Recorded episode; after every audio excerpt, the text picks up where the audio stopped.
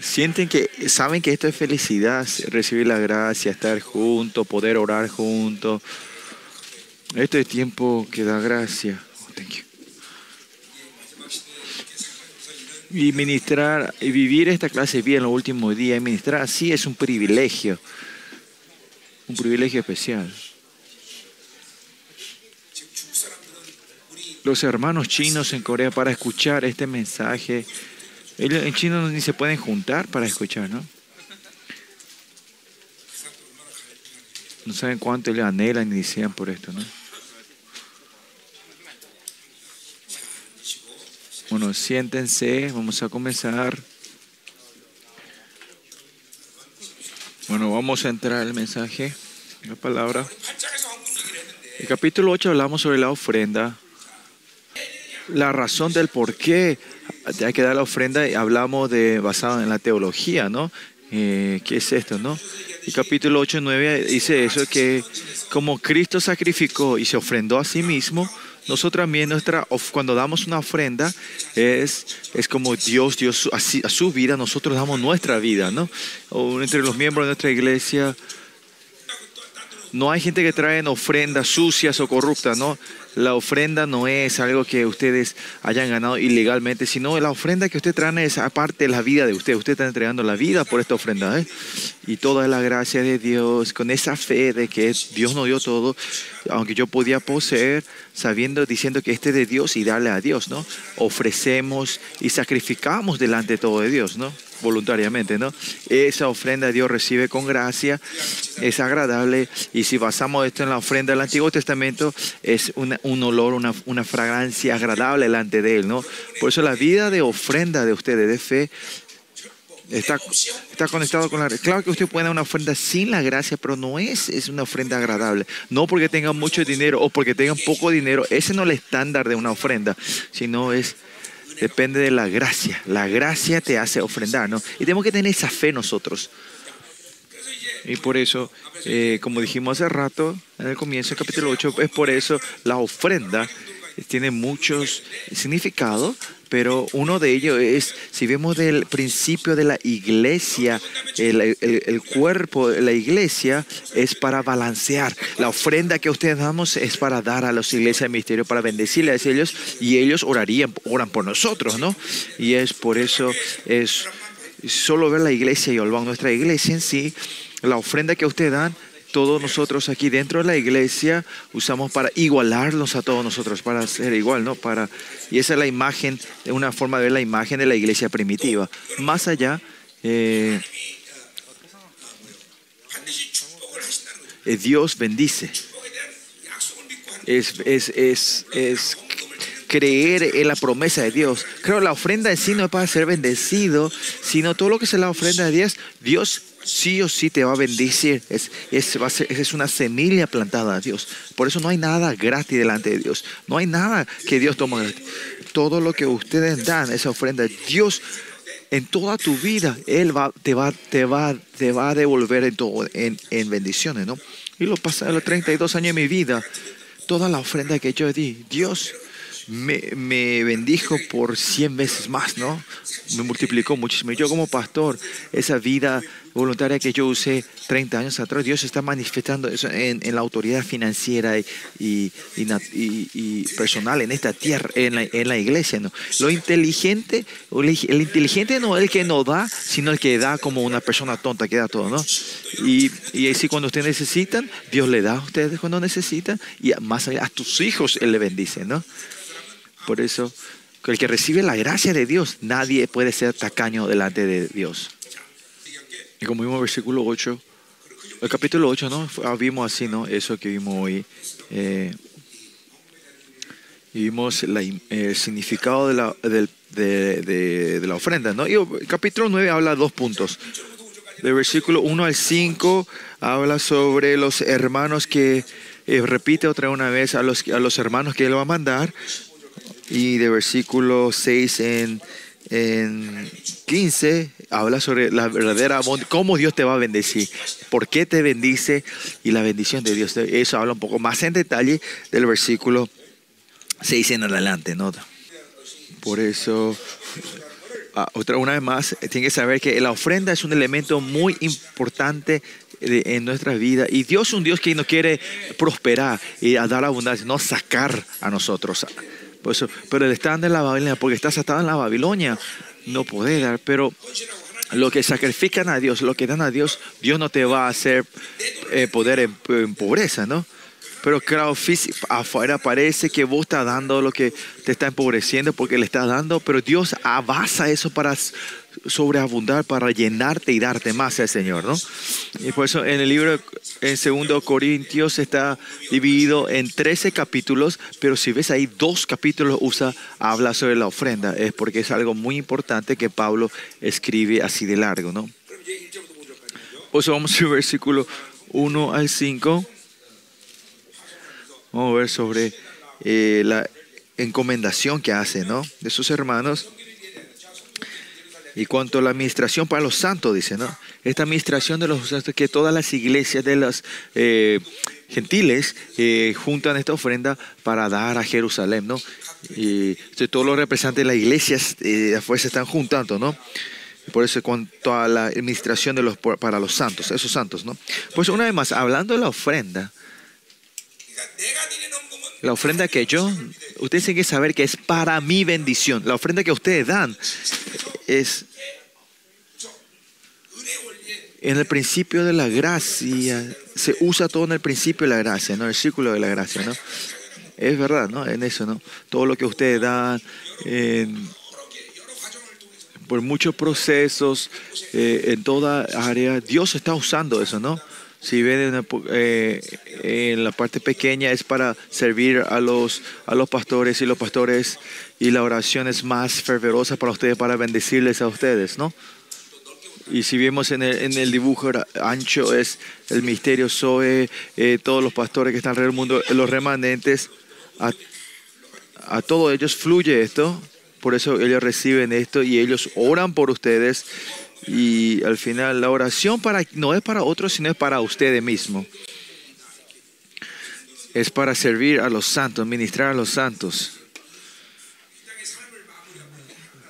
Cuando usted termine la vida, ustedes van al reino de Dios, van a ver qué bendición grande fue eso. Y esta ofrenda no hay que tomarlo ligeramente ustedes, ¿no? Tener una vida de fe correcta, en esa vida de fe, eh, una de las características de muestra evidencia es que usted dan esa ofrenda correcta al Señor. Y la razón que Pablo dice que contra la administración él no tiene que escribir, dice que es para demás que yo escriba, ¿no? Y pero, pero como él ya habló de esto y está enfatizando en esto otra vez diciendo, y versículo 2 dice, pues yo conozco vuestra buena voluntad. Yo sé la voluntad de ustedes, dice, ¿no? capítulo 8, 10, él habla, él, primeramente ellos fueron los que decidieron dar esa ofrenda, ¿no? Pablo, eh, ofrenda, como dice Pablo, no es algo que tenemos que dar, esforzarnos, sino tiene que ser algo personal, una, un, eh, de voluntad propia, ¿no? Y Pablo habrá, le habrá ya explicado, la explica, ella le habrá explicado la razón del por qué es importante ofrendar a la iglesia de Jerusalén, ¿no? Pero eh, la ofrenda no tiene que ser, no tiene que ser, no tiene que ser eh, forzado, sino es a voluntad propia, ¿no? Y ustedes saben, nosotros eh, en, nuestro culto, eh, en nuestro culto no, no, hacemos pasar la canasta, sino tenemos la caja ahí atrás para ofrendar cuando entran. Porque si no, porque sí que pasa, si pasa la canasta, aunque no tenga la voluntad, alguna vez cuando viene la canasta delante tuyo, tienes que sacar tu billetera y, buscar el billete más chico y dar, ¿no? pero no tiene que usarlo mal, ¿no? Tampoco, ¿no? Con gusto y alegría poder dar esto, ¿no? Y por eso la iglesia de Corintios, eh, eh, Pablo dice que él, él, sabe esta buena voluntad de ella, ¿no? Por eso, ¿qué dice? Es para ustedes, dice que eh, de la cual yo me glorio entre los, de los de Macedonia, que acá ya está preparada desde año pasado, del año pasado, y vuestro celo ha estimulado a la mayoría. Un año atrás ya la iglesia de Corinto ya se había comprometido a dar esta, esta ofrenda, ¿no? Le dijo a Pablo, ¿no? Yo le vamos a dar esta. Ellos ya se comprometieron Pero esto, Pablo se- habrá ido a compartir a todas las iglesias y fue un motivo para las otras iglesias que empezaron a recaudar para dar a, Jerusalén, especialmente en la iglesia de Filipenses. La iglesia de Filipenses que está en Macedonia, ah, una, un- una ciudad, una iglesia pobre, que Pablo ni se imaginó que iban a dar una ofrenda tan grande, ¿no? Y por eso todas las otras iglesias fue el motivo, el motor que empezó a levantar estas ofrendas para Jerusalén por, por la, por la devoción de esta iglesia, ¿no? Por eso eso es hermoso, ¿no? En nuestra iglesia no hay esto, pero en muchas iglesias, ¿cuándo? ¿Ah? Hay otras iglesias, hay otras iglesias donde que, que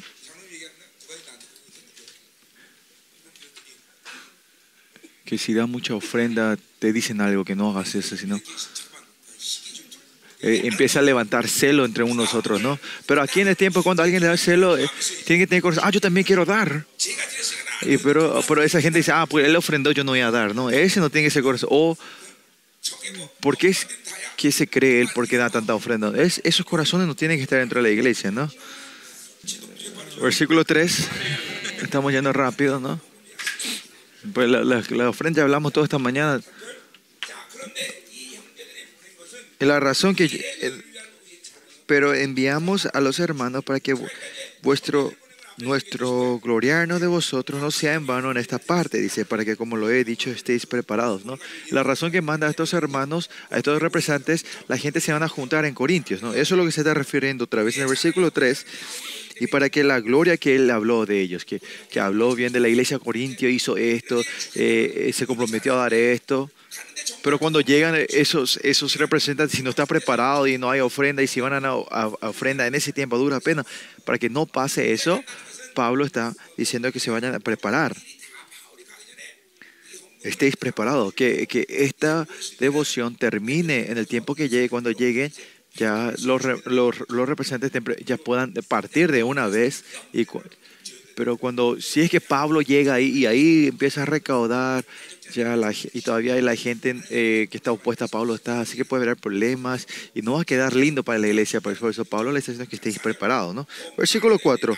No sea que si vinieren conmigo algunos macedonios y os salieren desprevenidos, nos avergoncemos nosotros por no, des- por no decirnos vosotros de esta nuestra confianza, ¿no? Una vez más, eh, van a venir, como una vez más, vienen los representantes de Macedonia, de todas las iglesias ahí, pero si no están preparados, puede haber un problema mayor, ¿no? Por eso Pablo dice en esto, eh, que, dice, nos hallen desplegados, nos avergoncemos nosotros por no decir vosotros de esta nuestra confianza. Otra forma es, llegan a Macedonia y tienen que salir si hay un escándalo que van a dar o que no va a dar. Así como nosotros, en este tiempo que vivimos nosotros, la declaración de la iglesia, la declaración del pastor, especialmente él fue una proclamación de Pablo, es algo absoluto para la iglesia, no tenía duda de eso. Cuando el apóstol Pablo declaraba de acuerdo a su voluntad, en la iglesia era, tenemos que obedecer, esa era la, propuesta, o sea, la actitud. Pero Pablo declaró así y llegaron a Jerusalén ahí, pero la gente estaba en incredulidad, y ahí recién están diciendo si vamos a dar o no vamos a preparar, no es, eh, va a dar un, eh, un problema a la, a la autoridad apostólica que tenía Pablo y va a tener una frisura en las iglesias, en las iglesias en ese tiempo. ¿no? Por eso en la iglesia primitiva, en ese tiempo, la autoridad de la iglesia era algo muy importante. Y, y en ese tiempo estaba la ley de Roma, estaban las otras leyes. Para los santos de Dios, lo, lo absoluto era la ley de la iglesia. Lo que Pablo decía, las declaraciones de Pablo era lo absoluto. Pero esto, miren, las iglesias modernas de hoy pues dicen, "Eh, va a ser problema eso, pero no es así. La declaración de Pablo era absoluta para toda la iglesia y porque él decía que era la voluntad de Dios, ¿no? Y, y porque no estaban preparados y a haber un escándalo, rumor en ese cuando llegue, iba a ser una frisura a la, a la, a la autoridad del apóstol de Pablo y la, la frisura a la autoridad de la iglesia, ¿no? Por eso, y más allá, iba, iba a sufrir un impacto el liderazgo de Pablo, ¿no? Capaz no digan directamente, pero va a haber una frisura en, la, en el liderazgo de Pablo, ¿no? Y esto no es cuestión de el nombre o la fama de Pablo, sino que Pablo es un, la autoridad apostólica que está guiando a todas las iglesias eh, de los gentiles y por eso en es, y el reinado de Dios y recibe eh, un, un golpe fatal para la iglesia que tiene la autoridad del gobierno del reino de Dios no por eso los seguidores en ese sentido no podrán pensar hasta este aspecto no pero por lo menos reconocer eso de los líderes, ¿no? Cuando el líder, si tienen una incredulidad, el líder no es una cosa pequeña, ¿no? Pero dudar a Moisés, Aarón y Miriam cuando dudaron, du- dura- dudaron de Moisés, y ellos solo dijeron lo que era correcto, pero Dios, ¿qué, qué hace? Le castiga a ellos, porque cuando piensa toda la comunidad, que, que la rebelión de Aarón y Miriam fue algo fatal, es algo muy fuerte hacia Moisés, ¿no? Y eso Dios sabiendo que es una influencia mala a toda la comunidad, Dios no deja así. Y más allá, la iglesia de Corintio vuelve y, y la iglesia eh, había reconocido que Dios, que Pablo es su maestro y su espiritual padre y restauraron el amor. Y más allá, ellos tienen que ir a Jerusalén para llegar al festival en las fechas. También si hay problemas, no pueden, no, van a perder el tiempo, no podían perder tiempo para no llegar, eh, tenía que llegar a tiempo a Jerusalén, ¿no? Y eso es que por eso Pablo dice eso, para que no sean hallados vergonzosos en lo que ellos creyeron, ¿no? en, en- nuestra confianza. ¿no? Pues si pensemos en la autoridad de la iglesia de ese tiempo, la iglesia, o sea, lo que, si vemos comparado con el moderno no entendemos, pero si vemos la autoridad que tenía la iglesia en ese tiempo, esa autoridad es, es era muy importante que no, se, no haya frisura en esa orden. ¿no? Y versículo 5 continúa, dice, por tanto, tuve que ex- necesario exhortar a los hermanos que fuesen primeros a vosotros y preparesen primero vuestra generosidad ante la prometida, ¿no?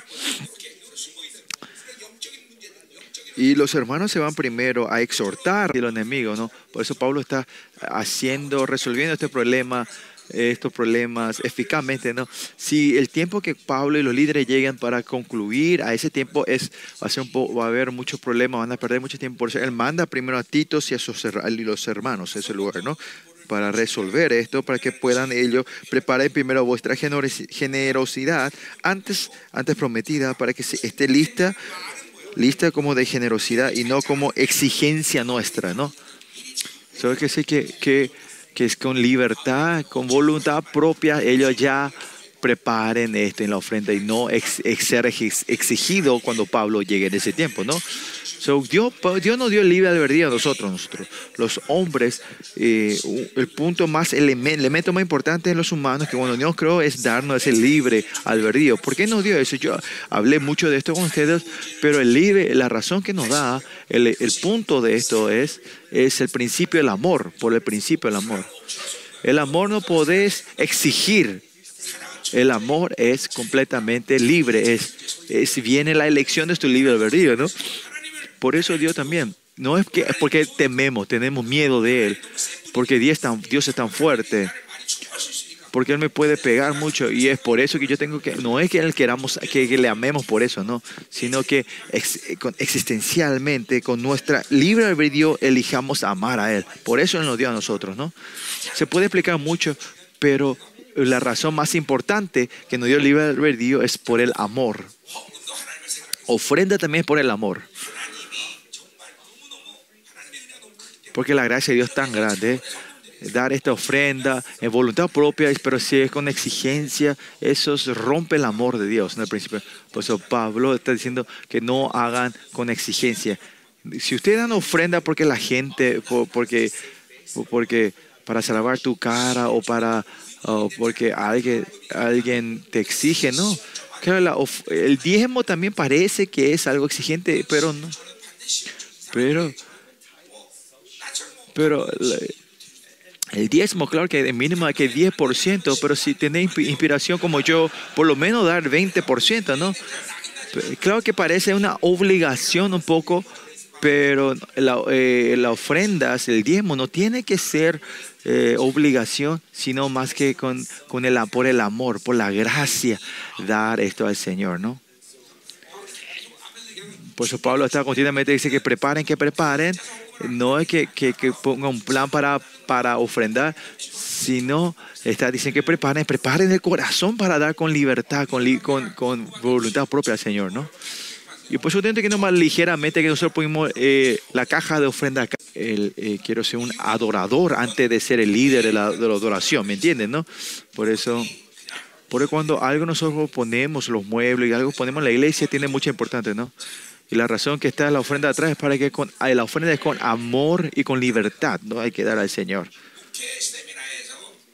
En, un seminar, el seminar de pastores hace mucho tiempo atrás se dio una, una pues, poner eh, se hizo una encuesta poner la caja ofrenda atrás o pasar la canasta cuál cuál trae, saca más ofrenda no la canasta que pasa levanta más ofrenda yo también, yo sé, si pasamos la canasta por lo menos por obligación ustedes van a dar ofrenda, ¿no? Es verdad. Esa es una encuesta, ¿no? Dice que pasar la canasta trae más ofrenda, ¿no? Pero Dios no, no le gusta eso, no, no. Dios no agrada eso. Cuando Dios dice, cuando Pablo dice, prepárense, prepárense, es que es con el libre albedrío, ustedes preparen con el corazón. No solo la ofrenda, el culto, la oración, vengan a orar, vengan a orar. Es también la amor gracia que venga por obligación, pero con el libre albedrío, venir con ganas de encontrarte con el Señor, eso es más agradable al Señor. Eh, Lo más importante siempre es, es hacerlo con voluntad propia, no con exigencia, no por la exigencia. Eso no quiere Dios. También la ofrenda, ¿no? Dios, Dios nosotros ofrendamos porque Dios es pobre o, más allá.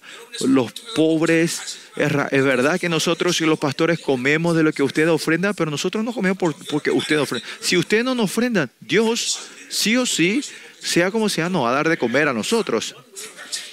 Pues hay que ar- arrancar ese pensamiento y cambiar ese pensamiento. eh, por mí, eh, yo ofrendo para la iglesia, por alguien. No, como dijimos hace rato, la ofrenda es siempre por, para mí, para ustedes. ¿no? El que ofrenda, la ofrenda es para el que ofrenda. Ustedes sacrifican lo que no es eterno para que sea algo eterno, ¿no? Por eso la ofrenda, todas las cosas de este mundo que no es, que no es eterno, entregar eso a Dios como ofrenda y transformarlo en eterno es algo inteligente. Y esto se transforma en elementos para construir tu casa eterna, ¿no? Es para eso tu gloria, ¿no? Ustedes tienen que decir la ofrenda es algo primordialmente para ustedes y hay que hacerlo con el corazón de voluntad propia. Parece que esto es una re básico, pero ustedes tienen que saber bien esto, ¿no? Dios nos bendice. Dios es que nos bendice y nos da abundancia y es por eso Él hizo este sistema de ofrenda para que Él quiere recibir, ¿no? Pero sin saber eso quiere ser tacaño como si fuera que la ofrenda es para dar para a otra persona y, y con exigencia dura apenas da, ¿no? Esencialmente la, no hay ninguna razón que los miembros la iglesia, que los santos no sean bendecidos, porque la voluntad de Dios, eh, esa, promesa que Él nos quiere bendecir, si empezamos en eso, que no seamos bendecidos es un milagro, ¿no? Y más allá, la abundancia del reino de Dios que tiene la iglesia, como dice 1 Timoteo 1, dice que bendito Dios, dice 1 Corintios, Timoteo comenzando que es bendito Dios porque es un Dios que es responsable con la abundancia para su, para su iglesia, ¿no? No hay razón que no reciba esa bendición. ¿Por qué no funciona? Porque claramente ustedes tienen que ver eso, ¿no? Que si hay problema en la vida, en tu ofrenda, hay problema con la relación con Dios, o, o yo tengo codicia espiritualmente, si podemos resolver, Dios te va a dar con todo, sin limitaciones. No es cuestión cuánto dinero usted gana, ese llamado Señor, pero esencialmente eh, la razón que ustedes pueden vivir prósperamente en esta tierra, Dios va a hacer, le va, le va a proveer todo. Aunque ustedes no trabajen, Dios le va a dar lo básico para que puedan vivir ah, cómodamente en esta tierra. Porque el Señor, la promesa es, no se preocupen en qué comer, en qué beber, en qué vestirse, ¿no? Y si eso no ocurre, significa Él renunció a ser el creador Dios, ¿no? No es que ustedes los prueben a Dios, pero de verdad, si aunque yo no haga nada, yo puedo vivir sin hacer nada. A ver, prueben. Pero yo no voy a ser responsable del resultado de eso, ¿no? Pero sí, Dios, eh, el Dios creador, Él te va a demostrar que Él es el Dios, el creador Dios. en la vida de los santos de Dios, esencialmente, no tiene que tener duda de esta promesa de Dios, que, que Él me llamó como su hijo para bendecirnos. ¿Por qué no funciona? Y hay que buscar la razón del por qué no nos puede bendecir, ¿no? ¿Por qué yo estoy todavía en estas casas? Claramente porque hay un estándar del mundo dentro de ti, ¿no? Tienen que buscar qué es esto y cuando resuelve, sí o sí, di- Dios le van a ver cómo la bendición de Dios va a fluir sobre usted, va a caer sobre ese. El versículo 6 al 15 habla sobre la bendición, la justicia, la razón de, de esta ah, ofrenda, ¿no? Capítulo 8, él, Pablo habla sobre que preparar la ofrenda y él le da la informa- eh, el motivo teológico de esto, ¿no? Eh, Pero en el capítulo 9, Dios bendice y te da la razón del por qué Él te bendice con esta ofrenda, ¿no? Eh, si basamos la ofrenda en el capítulo 9, es, es que Él nos va a bendecir. Viviendo con 32 años con el Señor, mi- no solo ofrenda, mi tiempo, todo lo que yo sacrifiqué por Él, Él lo encuentra y Él te repaga. Por eso Dios, más de lo que ustedes quieren, Él quiere bendecirlos a nosotros mucho más. Porque el evento que Él ha hecho venir aquí es eso, ¿no? Que Él, que era rico, se proveyó para que nosotros seamos ricos, ¿no? El corazón de Dios para nosotros no es el corazón para que seamos pobres, sino Él nos bendice todo, ¿no? La razón que tenemos que ser pobres nosotros es, es la razón de, que no querer tomar nuestra posesión porque tenemos una vida de puritanos. No hace falta que posee. Nosotros no tenemos necesidad de poseer, porque cada vez que oramos Dios me da. ¿Para qué vamos a tener que poseer, no? Ya estoy perdiendo la voz. Pero en todo esto puedo orar, puedo predicar por unas cuantas horas más. Vamos. Versículo 6. ¿Qué dice versículo 6? Pero esto digo, el que siembra escasamente también segará escasamente, el que siembra generosamente, generosamente también segará. Y especialmente en, en Proverbio habla mucho de esto, ¿no? Y, muchas filosofía hebrea, griega hablan de eso también, ¿no? Que el mundo también, la Biblia, el mundo espiritual, el mundo de esta creación es una, una verdad absoluta, que vos sembrás lo que vos, eh, eh, ¿cómo era? segás lo que sembraste, ¿no? Por eso si sembras maldad, vas a cegar maldad. Si, si, si sembras bondad, vas a cegar bondad. Eh, sembra, eh, cegar bondad, ¿no? Por eso a esto se le puede decir que es una verdad absoluta, ¿no? So, Pablo está diciendo que siembren mucho, hay que sembrar, se- sembrar mucho. ¿Y qué es mucho? No es el monto, sino que otra forma es sacrifique mucho. Sacrificar mucho es sembrar mucho. Por eso eh, la ofrenda de Dios en el reino de Dios no es el, el monto, sino saber cuánto esa persona sacrificó. Dios es un Dios eh, justo, ¿no? Porque si era el monto, el que el monto era, era eh, ser generoso, entonces los, eh, eh, mucha gente no iban a hacer dar generosamente, ¿no? Pero cuánto sacrificas, eso es lo importante. Sea espiritual, sea la carne, nosotros cegamos lo que sembramos. Si, si, si sembramos el viejo hombre, vamos a cegar el nuevo hombre, el viejo hombre. Y si sembramos el nuevo hombre, cegamos el nuevo hombre. Por eso esta ofrenda de la iglesia de Corintio Ese el resultado de hacer bendecirle a mucha gente, ¿no? Y Pablo está diciendo que la iglesia de Corintio va a cegar generosamente por la ofrenda, porque ellos, porque ellos sembraron mucho, ¿no? Y no se olviden esta verdad que el Dios te va a dar más de lo que vos sacrificaste para Él, ¿no? Es su justo Dios, porque porque Dios, Dios tiene que tratar a la gente que, que sacrificó un por ciento igual que a la persona que, que, que sacrificó 100%. No, ¿verdad? Así también como la humedad tiene que subir para que sale, va, caiga la lluvia, así también tenemos que levantar nosotros también eso, ¿no? Y si saben eso, nosotros no podemos ser tacaños. Versículo 7. Lo que siembran... ¿Cuál es el punto del versículo 6? es que Pablo dice que yo me tengo que sacrificar. Versículo 7. Cada uno de como propuso en su corazón, dice. Cada uno, cada uno en su corazón es, habla sobre la relación personal con Dios, ¿no? Sea que no hay que no, no tener que eh, eh compararte con otros, sino cada uno con la relación de Dios y dar de acuerdo a tu fe, ¿no? De acuerdo a tu propuso en su corazón y de acuerdo a la fe que Dios te da, es dar de acuerdo a esa fe que puedes sacrificar. La ofrenda, no hay una regla, como dijimos hace rato, el, ah, el diezmo no parece que es una obligación, pero eso también tiene que haber, el 10% dar, eso también tiene que dar con voluntad propia. Cuanto Dios te inspira hay que dar. Tiene que dar con alegría, honestamente y dar en la gracia. Y en la vida de la ofrenda es lo básico, ¿no?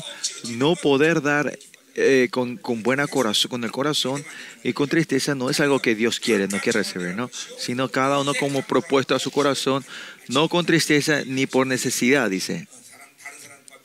O sea, con tristeza o, o comparando con los otros o por deber. Estas ofrendas, Dios es como insultar a Dios. No es que le damos porque Dios no tiene nada. Parece que como si fuera le estamos dando a Dios porque eh, Él no tiene. Usted no tiene que negociar, calcular con Dios. Porque yo di esto, dame esto. Con este corazón no hay que dar al Señor. No, Dios no, Dios no quiere eso, ¿no? Por eso no hay que dar con mala gana. Porque Dios ama al, al dador alegre, dice. Dios ama al que da con alegría. Eh, Dios ama, la palabra no es agape, sino lo toma preciosamente, lo reconoce el Señor, dice, ¿no? A lo que da con alegría, Dios lo aprecia a esa persona, lo reconoce. Esta mañana dijimos esto también, ¿no? Que cuando estoy lleno de la gracia y de la fe, más que nada, querés ese corazón de querer dar a Dios continuamente. Y ustedes experimentan esto, ¿no? Experimentaron esto, ¿no? Esto es tremendo, ¿no? ¿Por qué cuando estamos llenos de la gracia queremos dar, no? Porque la ofrenda se mueve del principio de la gracia, ¿no? Eh, es el acto de la fe en la gracia, es ofrenda, ¿no? Sin gracia, tener ganas de dar, no vas a tener esa ofrenda. La vez pasada, una vez, eh, dice que en una, en una edad vieja vino a la iglesia por primera vez y empezó a dar el diezmo y, este- y su confesión era, yo pensé que dar el diezmo iba a ser una pérdida, pero la primera cuando dio, él dice, no, pensé que iba a ser una pérdida, pero no es. Y cuando viene la gracia, eh, le, da, le da gozo y alegría.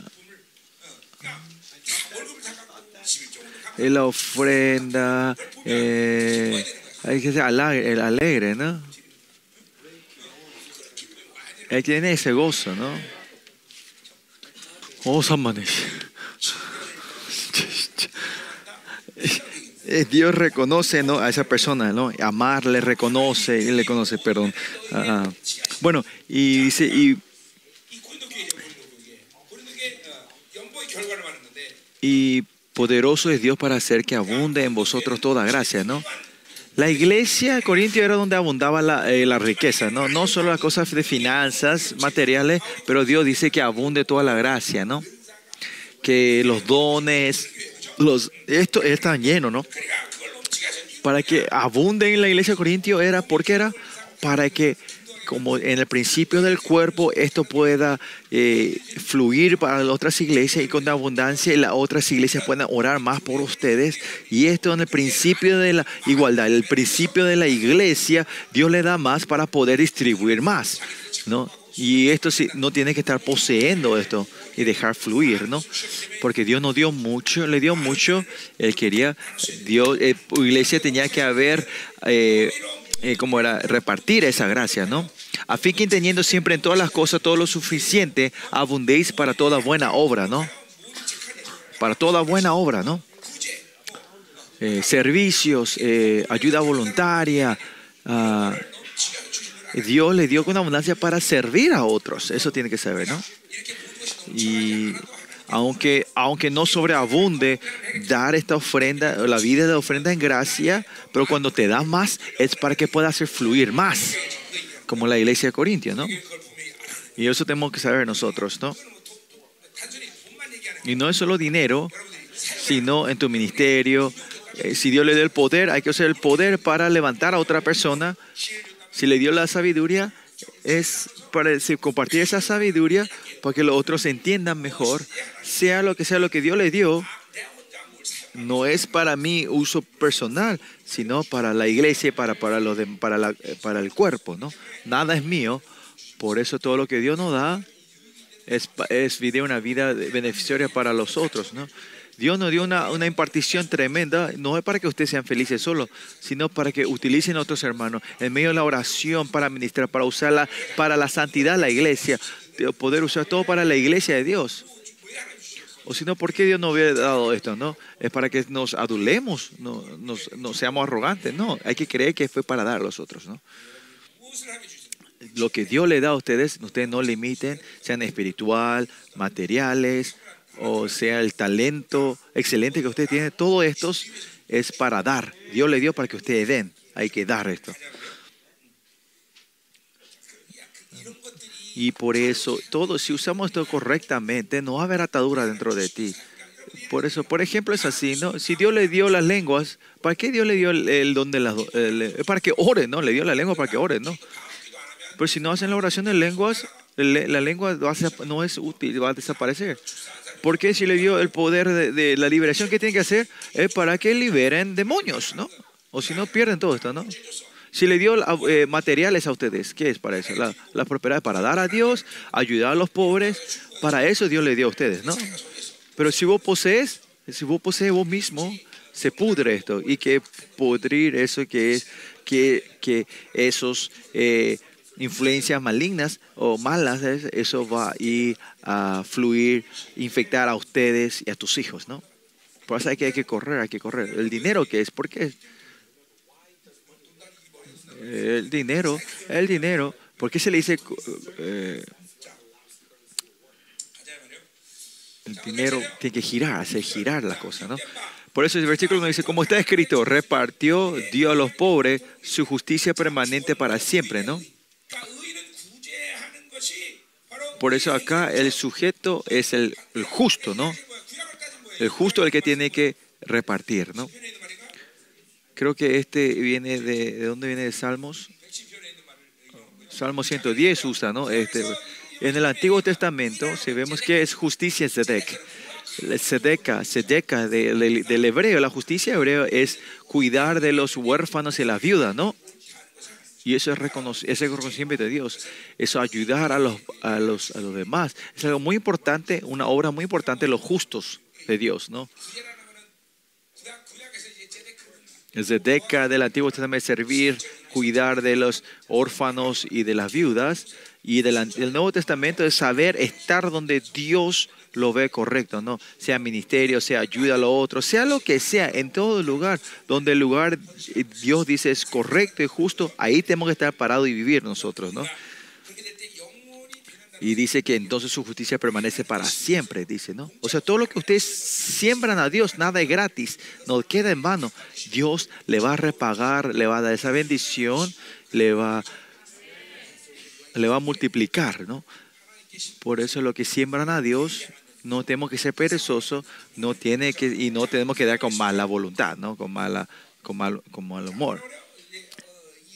¿Qué dice? Versículo 10 ahora esto, esto lo, lo compara con, con, con, ¿cómo era? con, con la agricultura, que es como semillar, ¿no? Que el que semilla al que siembra y el, y el pan al que come, provee y multiplicará vuestra sem- semen- sementera y aumentará los frutos de vuestra justicia, ¿no?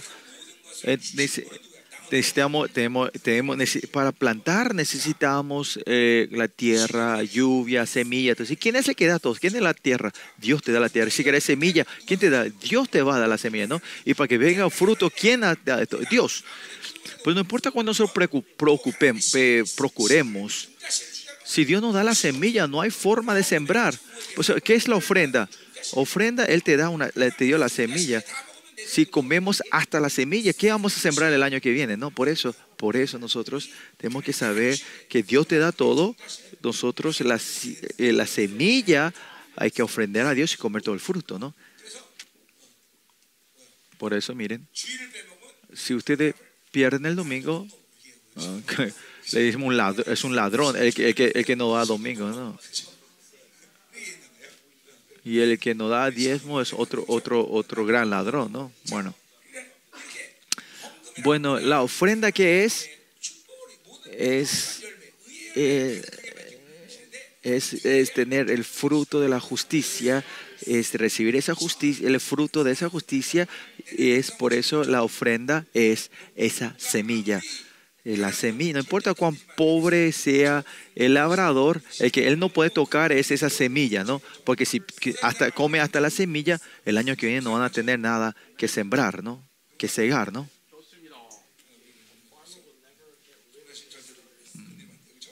El sembrador nunca va a tocar esa semilla aunque tenga hambre, ¿no?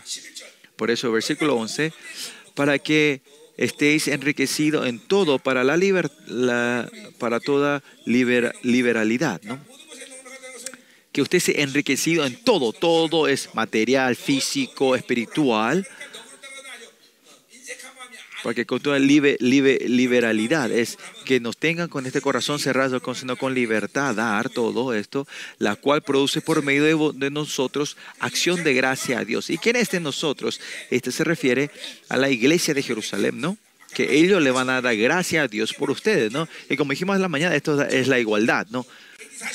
En el año 49 eh, hubo muchos terremotos y muchas hambrunas. La iglesia de Jerusalén pasó por problemas y mediante por Pablo, eh, la iglesia de Jerusalén era proveída por las, por, las recaudaciones que hacía Pablo y cuando la iglesia recibía, él, la iglesia oraba y agradecía por todas las iglesias demás, ¿no? El,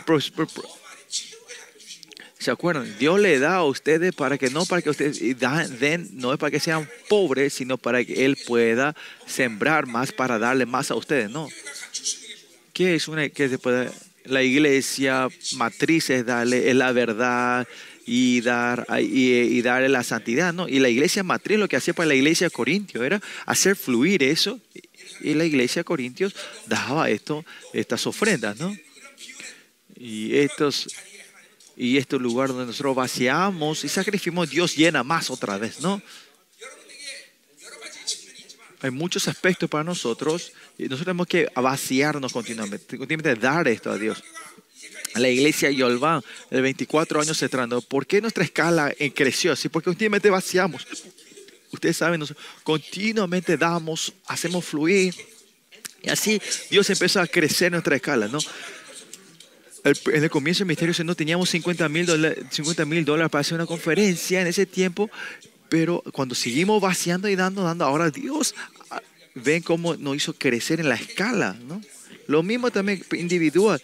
La razón que ustedes sean son tan eh, cuadrados y, como eh, estrechos es porque no están usando, no lo están dejando fluir y no están ensanchando esto, ¿no? Ministrarlos, usar los dones que Dios le dio para servir a los otros. Así va creciendo. ¿Y por qué no hacen? Es que siempre están así encerrados ustedes. Y, lo que, y esto es lo que está Pablo diciendo, ¿no? Por eso versículo 12, porque la administración de este servicio no solamente suple a todos los santos, a los santos lo que a los santos falta, sino que también abunda en muchas acciones de gracia a Dios, dice. ¿Qué quiere decir esto? Es como dijimos en el versículo 11, ¿no? Cuando a los siervos, bendecían a los otros siervos pobres, a los miembros pobres, es, ellos si oran por esa ofrenda que ustedes dieron, Dios le va a responder a la oración de los que recibieron, ¿no? Por eso esta administración de servicio que le dio, vos tenés que eh, servir a los otros, es poder cuando vos le servís, esa persona te puede devolver. Por eso, si esa persona te puede devolver, ¿qué va a hacer esa persona? Va a orar y te va a bendecir. Y Dios va a recibir la oración de esa gente y te va a bendecir, a responder a ellos y a nosotros. Y ese es un negocio que trae beneficios, ¿no? Por eso, mientras vivíamos esta tierra, eh, las cosas materiales no es eterna, ¿no? Estas finanzas, esas cosas que no son eternas, cuando sacrificamos, te empieza a tener valor eterno. Amén. Como versículo 13. Pues por la experiencia por, de esta administración glorifican a Dios por la obediencia que profetizas al, al Evangelio de Cristo, dice, ¿no?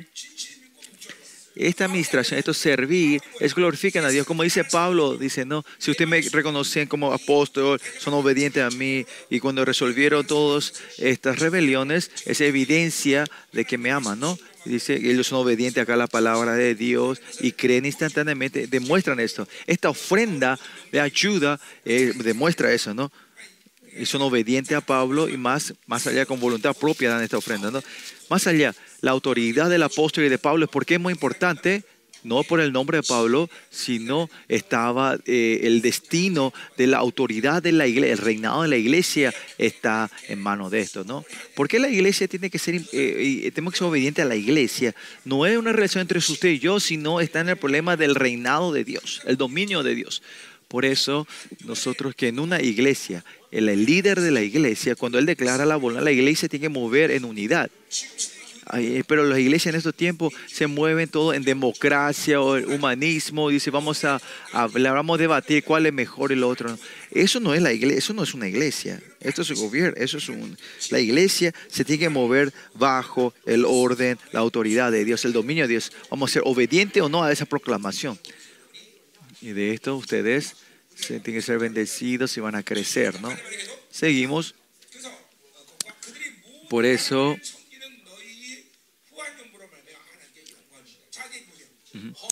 dice que por la li- li- liberalidad de vuestra contribución para ellos y para todos. Dice que esto es la gloria, ¿no? Glorifican a Dios, dice, ¿no? y, y- viendo estas abundancias de los corintios, ellos ven y glorifican a Dios. Más allá, eh, ellos que sacrificar estas ofrendas de abundancia que tenían, Dios se glorificaba esto y glorificaban a Dios. Por eso, ofrenda, cuando ustedes dan, cuando van fluyendo, tienen que ver cuánta obra Dios hace, ¿no? Eh, Esta mañana también de Argentina, ¿se acuerdan que la, la conferencia que hicimos en Argentina con la ofrenda de la muerte de Enoch? Trae estas cosas hermosas, ¿no? Cosas pe- en, en el los pastores recibiendo la ofrenda a ustedes, bendeciendo, dando la gracia, comienzan así y más allá fluyendo a todo el mundo. Ahora también nuestra iglesia estamos ofrendando a las iglesias de afuera, ¿no? A, a Centroamérica, Asia, a África. Esto está dando la ofrenda. Y ellos, cuando reciben esto, ustedes cuánto con gracia estarán orando por ustedes. Y también en áreas que nosotros no sabemos, esa ofrenda se ha de sin saber nosotros, esta ofrenda, cuando ellos usen eso, el- ellos sabrán el nombre de Yolván de nuestra iglesia. Y cuando ellos se encuentran con nosotros en el cielo, nos van a dar la gracia, ¿no? Por eso la ofrenda, hay cosas que sabemos y no sabemos, y Dios continuo va formando esas, esas obras de vida, aunque sepamos nosotros, ¿no? Es muy importante esto. Es una, obra hermosa, ¿no? Cuando hicimos el misterio de China también, cuando hicimos ese misterio en China, todo, claro, ellos dieron la ofrenda para pagar toda la ofrenda, pero también nosotros usamos, así que Y esa gente decía, ¿por qué ellos sacrifican? Esta gente coreana que no tiene nada que ver, no se viene a sacrificar y hacer esto con nosotros. Y dio la gracia a nuestra iglesia. Todo, todo esto, hay que saber cuán hermosos son estos, ¿no? Esta es la obra de vida, ¿no?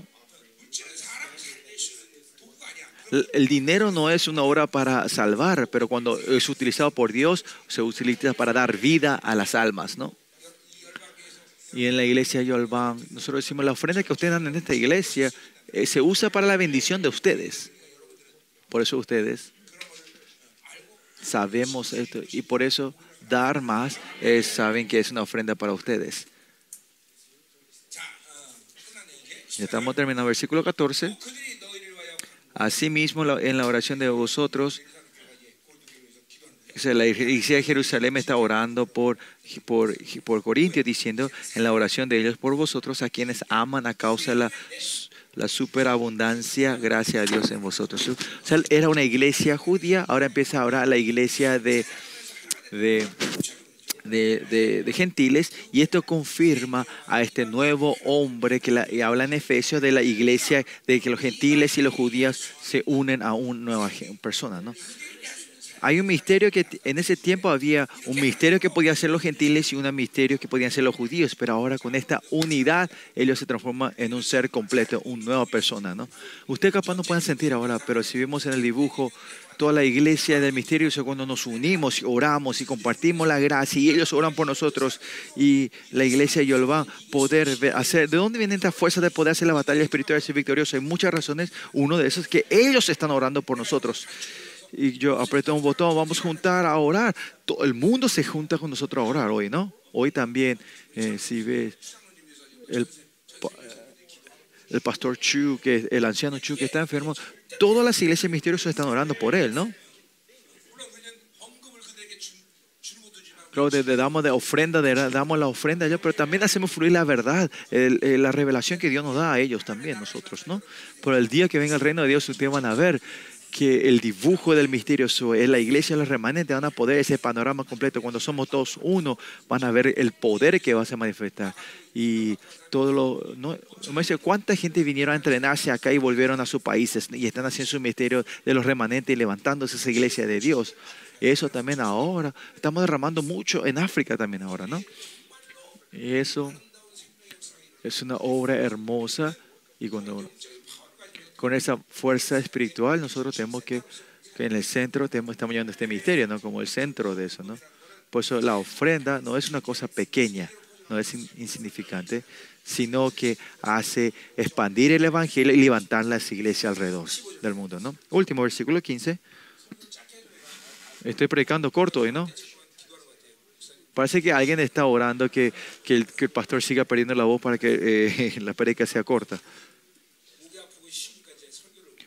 Ahora porque ya me duele el, el, la garganta y pierdo, pierdo la voz, no puedo predicar la Versículo 15.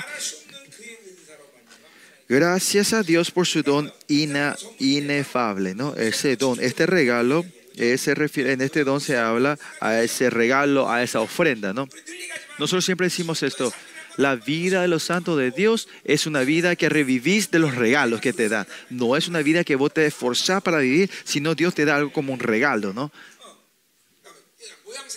El dibujo parece, parece que vos estás esforzándote, pero no, todo es un regalo de Dios y Dios te da todo como eh, eh, gratis. Por eso, tomar el, propósito de Dios no ustedes tomen eh, la carga de la Babilonia, sino que reciban con fe y con fe. Con fe manifiesten esos regalos que Dios le da a ustedes, ¿no? Y eso le hace, le hace, le da, ¿cómo era? Libre, sean ligeros, ligeros espiritualmente mover con Dios, ¿no? Por eso esa relación con Dios que ustedes tienen, porque tienen pues, esta relación dinámica con el Señor, la cosa sucia que da Babilonia, ustedes no van a caer en eso, no van a buscar eso, ¿no? No van a estar atados en eso, ¿no? Por eso usted tiene que ver esta relación con Dios, que la vida que vivimos de lo que Dios me da, los regalos que Dios me da. Por eso que dice T.W. Tozer dijo, es una vida que, comple- que, ni el diezmo de lo que Dios te das, pasas el tiempo eh, abriendo los regalos que Dios te dio, ¿no? No es ni 10%, creo que un por ciento de la vida de Jesucristo, ¿no? Tenemos este gozo que todo es un regalo. Por eso miren, el mi- misterio de la prédica también, si yo hubiese investigado, estudiado, capaz yo me hubiese muerto ya. Pero, no, pero le puedo decir, no soy yo el que hace, sino mediante la revelación de Dios. La revelación de los- de ese libro de Biblia está Dios, Dios. Y por eso cada vez que predico, yo me asombro también, ¿no? Porque es todo regalo de Dios. Esta confesión siempre tiene que salir de la boca de ustedes. Amén. Bueno, y hoy y mediante este don le damos gracias a Dios, ¿no? Y Dios nos dio ese regalo y poder ofrendar es dar gracias. Para la iglesia de Jerusalén también recibe, va a agradecer va a orar por ellos. Otra forma de decir, hay una sinergia espiritual que ocurre. Y yo estoy viendo que el corona se va a apaciguar más o menos en junio, más o menos, y la segunda etapa de este año empezar a hacer el misterio del mundo, ¿no? Eh, hacer eh, nuestras nuestras conferencias en Centroamérica, en, China, y invitar a los líderes otra vez a entrenarse, ¿no? Ese es nuestro misterio, ¿no? Y, así cuando vengamos a pelear contra el anticristo en último, todos ellos del mundo se levantarán con nosotros para pelear con nosotros, ¿no? Contra el anticristo. Bueno, vamos a orar. Vamos a orar. Estarán felices que terminé temprano, ¿no? Y bueno, mañana tienen que ir a trabajar temprano hoy. Así que espero que desde mañana, desde que termine la conferencia, estén despiertos y orando ustedes, ¿no? Sábado, ¿a qué hora? A las 7 de la noche, ¿no? Que haya un- una explosión en esa bendición. A las 7, ¿no? Sábado a las 7, ¿no? Comenzamos eh, sábado a las 7, ¿no? Y los hombres entonces se quedan el culto del Shabbat, el sábado, y las mujeres van a dar el culto el domingo, ¿no? Las hermanas que están aquí van a dar el, sábado, ¿no? Creo que por los hermanos, después de esta conferencia, dos semanas ustedes van a estar libres, ¿no? O tres semanas. Tres semanas. Tres semanas, porque después de esta semana viene la, sema, la semana de la conferencia de las mujeres, eh, eh, eh, una semana de descanso y la semana de mujeres y después viene el hombre, ¿no? Si son tres semanas hombres, así nos vamos a ver fin de, de, febrero otra vez en la conferencia de hombres, ahí cuando se eh, no tiene que venir con ese corazón que recién empezamos a arrancar, ¿no? Tiene que estar, ya tiene que estar creciendo usted, manteniendo esa fe y hacer explotar en ese tiempo, ¿no? Por eso este mes de febrero es un tiempo muy importante que tenemos que pasar nosotros, ¿no? Hacer bien esto. Y no tiene que olvidarse la eternidad, dejar la, la- el vida espiritual, ¿no?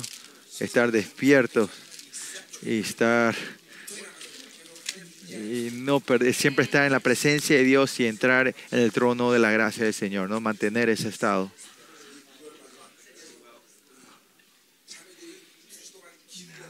Y este tiempo, cuando vengamos el clímax, el final de este, este maratón de conferencia, las mujeres orarán por dos semanas y usted tiene que venir a terminar y poner la capa, eh, terminar eso con todo, ¿no? Va a ser un problema si usted viene y viene con, como si fuera recién estamos comenzando, ¿no? Con esta corriente que Dios está fluyendo, tenemos que llevar estas tres semanas ustedes en la vida de la oración de ustedes personal. Hoy queremos terminar temprano porque mucha gente tiene que ir a trabajar mañana a la mañana. Así que. Pero vamos a orar antes de terminar, ¿no? Señor, hablamos de la ofrenda hoy, Señor, escuchamos a nuestros miembros de las iglesias, podemos declarar esto, ¿no? Que la eh, porque es vivir de la abundancia del reino de Dios es felicidad, porque lo que Babilonia, este saber, la riqueza de la Babilonia te lleva al ciclo vicioso de las escaseces. Y tú nos diste este, este reino es abundante y todavía nos está dando ahora, y que en nuestra vida tú quieres conformar, mostrar esto en nuestra vida, Señor que, que esta abundancia que estamos dando, esta semilla como Señor, que no hagamos esa- eh, el, acto tonto de hasta comer la semilla, sino dar esto a ti, Señor, y ver el fruto de la abundancia que tú nos haces cegar en las riquezas tuyas, Señor. Ahora dentro de poco se abrirán las puertas para las misiones de ir afuera, en los exteriores, Señor. Y cuando vamos a ir a servir y levantar los remanentes alrededor del mundo, Señor, que nuestras iglesias, todos los hermanos de nuestro Yolván, cada familia que les que les esa abundancia de, y la riqueza, esos frutos estén en sus, en sus casas, Señor.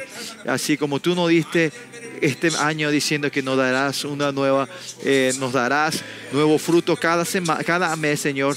Que este sea el moto de nosotros, Señor. Y estas tres semanas que queda para la próxima conferencia, que los hombres sigan orando y avanzando y entrar en una nueva gloria. Oremos todos juntos.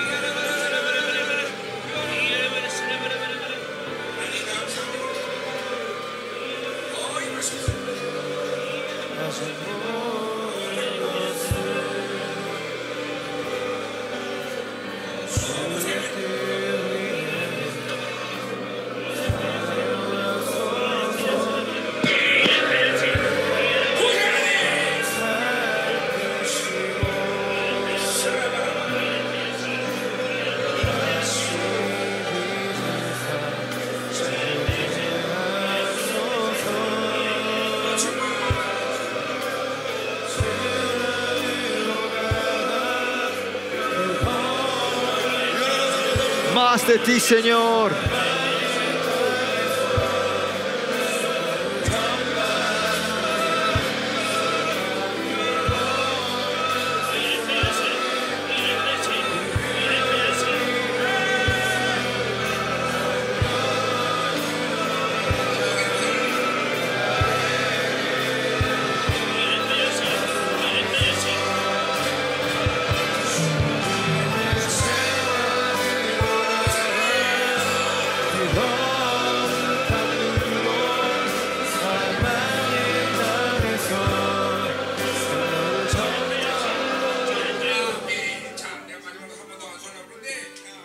Vamos termi- quiero terminar orando por cada uno de ustedes y esa, queremos romper esa, ese, como ese gancho de la escasez de la Babilonia que pudo a ustedes y yo quiero, y quiero impartir a cada uno de ustedes la abundancia y la riqueza del reino de Dios. El llamado de todos ustedes, no de todos es ser ganar mucho dinero y ofrendar mucho. Eso no es, sino que ofrendar lo que tenés. Porque no olvidarse la vida que usted tiene es el regalo de Dios vivir de eso, ¿no? Esto es algo muy importante, es algo. La abundancia, que, que la abundancia del reino de Dios no se haya atadura dentro de ti, eh, abrir ese camino, ¿no? Eso es importante, ¿no? La abundancia de la riqueza del reino no es solo dinero, ¿no? Esta gracia del Señor es que tiene que seguir con influir a ustedes, ¿no? Eh, por eso, pero lo importante no es solo para ustedes, sino para toda tu familia, ¿no? Y cuando se abre este camino va a fluir a tus hijos, ¿no? Como padre, esta unción tiene que fluir como padre a tus hijos. Tus hijos también vivirán así, ¿no? Por eso miren, eh, el- la gloria del reino de Dios no es, eh, es algo que, usted eh, cuidar, guardar esto. ¿Cómo van a poner, tener, of- eh, cómo van a vivir vida gloriosa y de los frutos si nosotros no guardamos eso? Por eso tenemos que seguir, tenemos que hacer fluir, ¿no? Y mire cuánta esta iglesia también ha sembrado, ¿no? Y ustedes si no dejan cerrar, si no cierran estas cosas espirituales, están en un estado que pueden cegar todo esto, ¿no? Con solo el nombre de esta iglesia, aunque ustedes no sepan, ustedes que el mundo, la iglesia alrededor del mundo, cuánto están orando por nosotros, por ustedes, esa intercesión que ustedes, si no pueden eh, ustedes vivir de esto, eh, es porque están cerrados. Hoy cuando yo pasé a impartir que se abra todo esto y la abundancia de Dios pues, fluye en tus chicos, en tus, hij- en tus negocios, a tus hijos y que el llamado de ustedes si es llamado para dar una ofrenda material, que ustedes sean un gran empresarios y que, tengan la autoridad de la naturaleza, finanza de las personas y espiritual, ¿no? Y yo voy a impartir, vamos a apagar la luz y oren antes de volver a su casa. Que usted, que hoy, esta noche también entren en profundidad en la oración. Vamos a orar todos juntos.